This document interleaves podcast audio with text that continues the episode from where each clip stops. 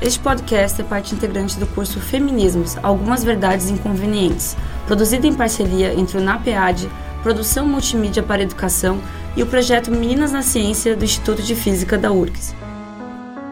Hoje conversarei com Joana Burigo, que é fundadora da Casa da Mãe Joana, Comunicação e Educação Feminista sobre Gênero.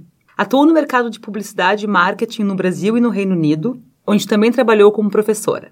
Ela é cofundadora do Guerreiras Project e Gender Hub e coordenadora pedagógica do Emancipa Mulher. Vem se dedicando a projetos feministas desde que completou seu mestrado em Gênero, Mídia e Cultura pela London School of Economics. Joana também é organizadora de dois livros, O Tem Saída, Ensaios Críticos sobre o Brasil e o Nova Contistas da Literatura Brasileira, lançados pela editora Zuc e escreve também regularmente para a Carta Capital. O módulo que a Joana vai nos contar é intitulado Feminismo, Histórico e Histórias. Eu sou Carolina Brito, professora do Instituto de Física da URGS. E eu queria, então, começar discutindo contigo uma coisa bem básica e, e talvez não tão simples, Joana, que é o que é feminismo. Primeiramente, Carolina, muito obrigada pelo convite para estar participando não apenas desse podcast, mas obviamente do curso. É um prazer muito grande fazer parte desse trabalho incrível que o Meninas na Ciência está tá colocando no mundo. Eu acho que é muito importante a gente fazer um esforço interdisciplinar, né, para entender aí questões de gênero em todas as frentes da humanidade, em todas as frentes da produção de conhecimento, sobretudo. Então, está sendo muito, tá sendo muito gostoso participar desse projeto todo. Fico muito honrada com esse convite. Pergunta muito difícil de responder essa, inclusive ela vai ser respondida no curso de três maneiras, né? Porque mesmo dentro da produção de conhecimento feminista existem conceitos sobre o que é o feminismo que são alguns conflitantes e outros complementares. Eu gosto muito de uma definição que na verdade não é teórica, é uma definição de uma jornalista chamada Marie Shear, que ela fala que o feminismo é a ideia radical de que mulheres são gente parece um pouco, é, é, um pouco absurdo num primeiro momento, mas se a gente for pensar em termos de como realmente né, a, a, a, construção dos sujeitos mulheres na sociedade foi feita a partir de um distanciamento das mulheres da, do Estado Democrático de Direito, a partir de, por exemplo, coisas como ser impedida de votar, ser impedida de trabalhar e uma série de outras coisas. Isso, obviamente, falando de mulheres brancas, porque se a gente fizer recortes raciais, essa questão muda bastante de figura, né?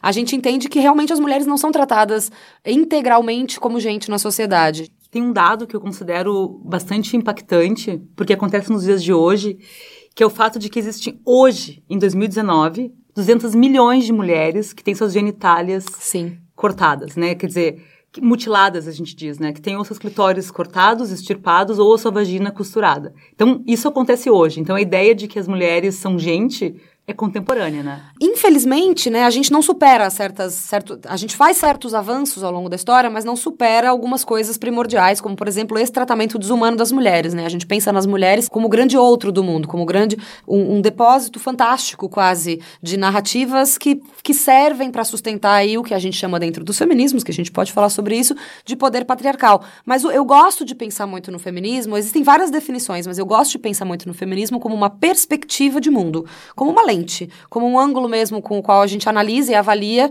as formas como a sociedade é, é, é, se manifesta, é, produz conteúdo, produz inteligência, produz valores, né? Então, pensar, o feminismo para mim ele não é uma identidade, ele não é apenas uma perspectiva teórica, ele não é apenas uma perspectiva política, ele é na verdade um, um modo de enxergar o mundo, ele é um, um, um, conjunto de dispositivos, né, intelectuais e práticos de luta que costuram uma linha de, de combate, né, de combate social é, a partir da perspectiva da segregação, da, do tratamento distinto que é dado para mulheres ao longo da história e que, obviamente, como mulheres são mais da metade da população mundial, não vai ter uma narrativa única a respeito do que, que é o feminismo. Não tem como, não tem como a gente... São vários feminismos. Exatamente. A gente usa feminismos no plural hoje em dia muito mais do que a palavra no singular, justamente porque ela contempla mais variedades de lutas feministas que acontecem ao redor do mundo. É muito... Isso não é muito difícil de entender. Se você pensar a luta das mulheres no Senegal, ela não vai ser ser exatamente a mesma luta das mulheres em Novo Hamburgo, porque as mulheres do Senegal,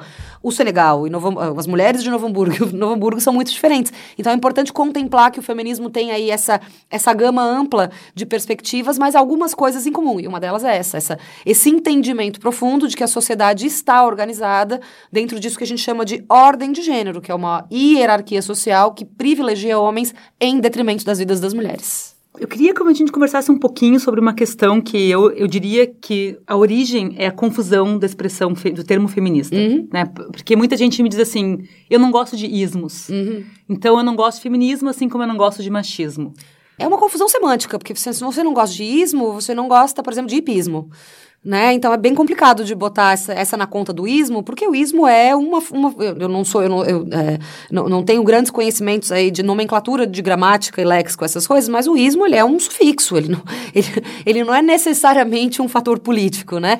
Quando as pessoas falam eu não sou machista nem feminista, eu sou humanista, eu, eu, eu vou até invocar essa, essa desconstrução foi feita, é, ironicamente, por um homem branco, que é o Alex Castro, que é um escritor brasileiro, ele fala: falar que você não é feminista nem machista e sim humanista é a mesma coisa que falar que você não é paulista nem engenheiro, sou católico, certo? Não tem nada a ver uma coisa com a outra. O machismo são ações que são oriundas de misoginia, sendo que machismo e misoginia não são a mesma coisa, né? Misoginia é esse ódio, inconsciente ou não, às mulheres. O machismo são as ações misóginas de um sistema patriarcal, do sistema que é organizado por essa ordem de gênero aí que a gente falou. Que muitas vezes não é consciente. Que não é consciente, que é algumas vezes é consciente. Tem todo um debate aí a respeito de intenção ou não, que eu preciso, né, preciso fazer, mas independentemente de ser inconsciente ou não, acontece. Então a gente não pode, não pode abrir mão da realidade de ver que esses atos machistas acontecem. O feminismo, é isso que a gente falou na, né, nessa primeira parte da nossa conversa, que é essa articulação conjunta ou não de mulheres, mas geralmente conjuntas não no, conjuntas sempre, mas não no sentido de unívoca, né? Que é essa articulação de mulheres, justamente para combater machismo e misoginia, e o humanismo é um, um preceito filosófico, uma, uma, uma, forma de se pensar filosoficamente que coloca o homem no centro do pensamento e não, sei lá, Deus ou o universo, né? Então não são comparar machismo com feminismo é bastante é bastante simplório, porque um, um, um de fato é um, um conjunto de ações e o outro é um, um uma, uma perspectiva política, ativista, militante, intelectual, que se opõe justamente a essa dominação dos homens contra as mulheres, é, dos homens sobre as mulheres. O contrário de machismo seria o femismo, né? Ou existe alguma outra. É que depende do que, que você acha como contrário, né? Se a gente for contrário em antônimo, a gente vai abrir toda uma perspectiva linguística aí. Mas se a gente pensar assim, por exemplo, o, pa, o paralelo oposto, né, do, do, do, do, fem, do feminismo, do, do machismo, seria o feminismo. Mas para mim nem conta, porque como a gente está falando de estrutura social. É, o feminismo vai existir como, como, como algo relevante e válido no momento em que tiverem mulheres é, causando assassinatos de homens por serem homens num recorde que aumenta aos 70% nos primeiros, no primeiro trimestre de 2019 Perfeito. aqui então, no Brasil. Você está dizendo que, na verdade, o feminismo nem seria o contrário do machismo, não. porque o machismo é, é, é estrutural Exatamente. e é muito pior. Exatamente. Não existe um antônimo para machismo, não existe um antônimo para misoginia. Você, existem palavras como feminismo ou misandria que vão fazer esse contraponto. Mas estruturalmente, que é o que me interessa como feminista, cientista social e ativista aí da educação, né? O que me interessa é a gente entender, na verdade, que nós estamos falando de uma estrutura social. E esta estrutura social, que algumas de nós chamam de patriarcado, outras chamam de ordem de gênero, são conceitos complementares, essa estrutura permite aí, né? Ela, ela permite não, mas ela abre precedentes para que feminicidas continuem matando e saiam, saiam ilesos, enfim, para que estupro ainda tenha que ser um conceito debatido, né? Porque as pessoas ainda falam de crime passional nos jornais, as pessoas ainda falam de abuso sexual em casos de estupro, e na verdade, um, né, ainda falam sexo sem consentimento. Sexo sem consentimento. Não existe. Sexo sem consentimento é estupro. O sexo exige consentimento, né? Qualquer coisa que não seja isso muda de nome. Não é mais sexo sem consentimento, é estupro. Então, feminismo, misandria, são palavras para mim que são puros recursos retóricos. Elas não entram na sociedade como estruturas de poder. Mas tu falaste uma palavra que, que é patriarcado, uhum. que eu gostaria que a gente discutisse um pouquinho o conceito dessa palavra. Claro, o patriarcado é uma palavra interessante, porque ela vem emprestada de literatura religiosa, né? É, dos patriarcas, dos grandes patriarcas do Velho Testamento. Ela foi muito empregada pelo Freud, né? Para quando ele fala de totem e de tabu, ele fala bastante no patriarcado. O, o, toda, toda a literatura, muito da literatura do Freud é uma abertura grande de portas, assim, para pensar em gênero. E essa palavra, ela, ela, por exemplo, na Rússia, que tem a igreja ortodoxa, ortodoxa católica, né? São os patriarcas patriarcas, não são os padres. Então, patriar... a palavra patriarca, ela vem desse lugar de um chefe de um clã certo? Que é quem tem o poder simbólico, capital, é, financeiro sobre aquele clã. É, as feministas pegam emprestada essa palavra para dizer, olha, esse esquema que a gente territorializa e tribaliza, né, na, no clã tal, na igreja X, ele na verdade, se a gente esgarça ele, ele a gente consegue vê-lo no mundo inteiro. O que, que eu quero dizer com isso? O patriarcado não é um castelo na Escócia com um monte de senhoras de barba branca dizendo, vamos destruir as mulheres. Não é isso. É uma rede de relações é, é, entre homens certo? Que garante e sustenta que o poder fique nas mãos deles. Então, onde que a gente consegue enxergar o patriarcado? Eu tenho, eu tenho tentado, eu, eu penso assim, você que é da ciência, você vai talvez goste disso. O corpo está para quem estuda gênero e raça, como o numeral está para quem estuda matemática, certo? Eu não consigo pensar numa teoria, numa epistemologia de gênero e feminista, sem pensar no corpo como sendo central. Então, eu invoco a gente a usar o nosso corpo nesse momento com esse dispositivo incrível chamado Olhos, para olhar outros corpos e como as instituições são formadas a partir desses corpos. Se você for olhar o clero, os governos, as, os boards of directors, né, as mesas diretoras de empresa, você vai enxergar uma maioria de corpos que acontecem de ser corpos de homens e brancos. Estes corpos, que não são maioria numérica na humanidade, são maioria numérica nas instituições. É daí que se conclui que as instituições são patriarcais, porque elas são feitas por homens para homens. Então o patriarcado é isso, ele é essa rede de, de, relações e de dispositivos simbólicos, né? Retórica na linguagem, propaganda, propaganda é muito empregada é, é, pelo patriarcado,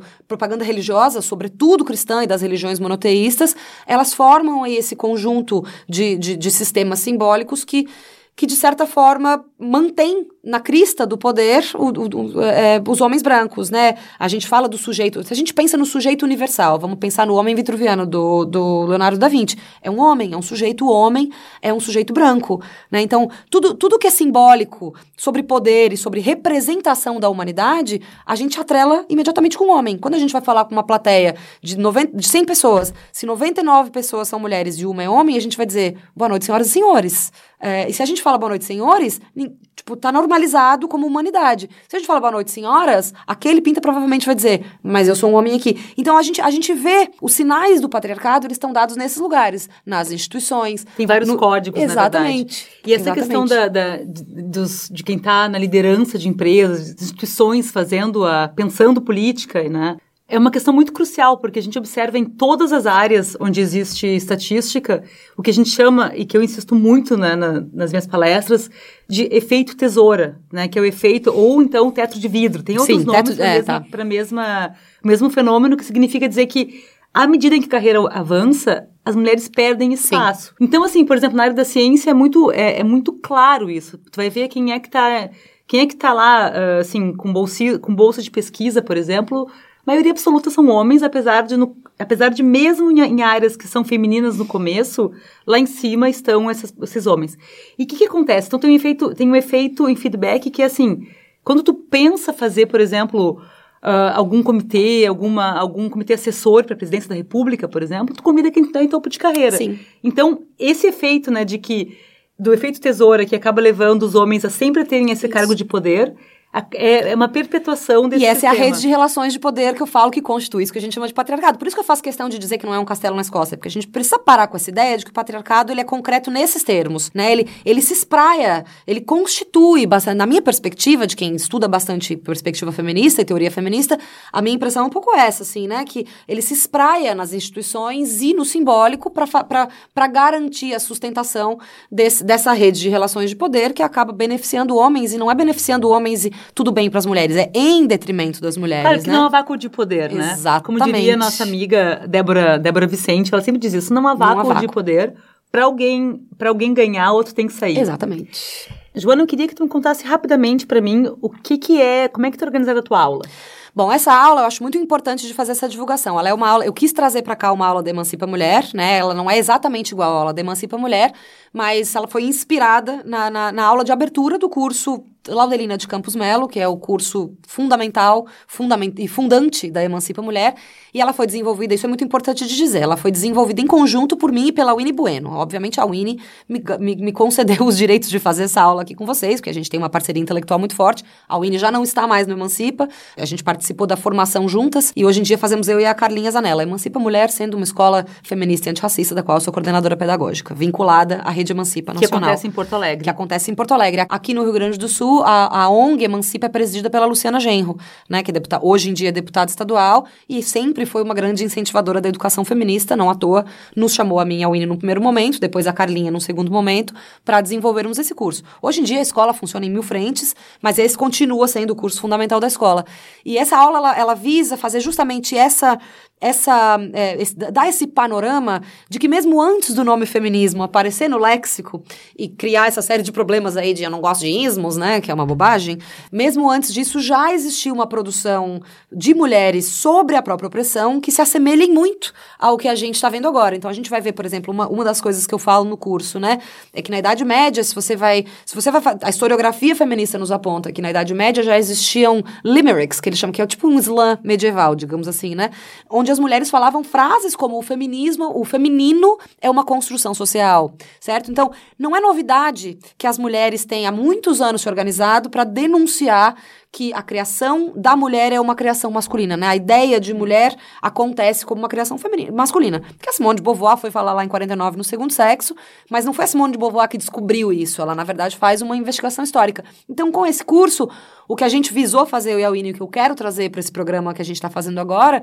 é justamente dar, dar, dar uma origem histórica dos movimentos de mulheres, né? E aí a gente inclui não apenas mulheres brancas, isso é muito.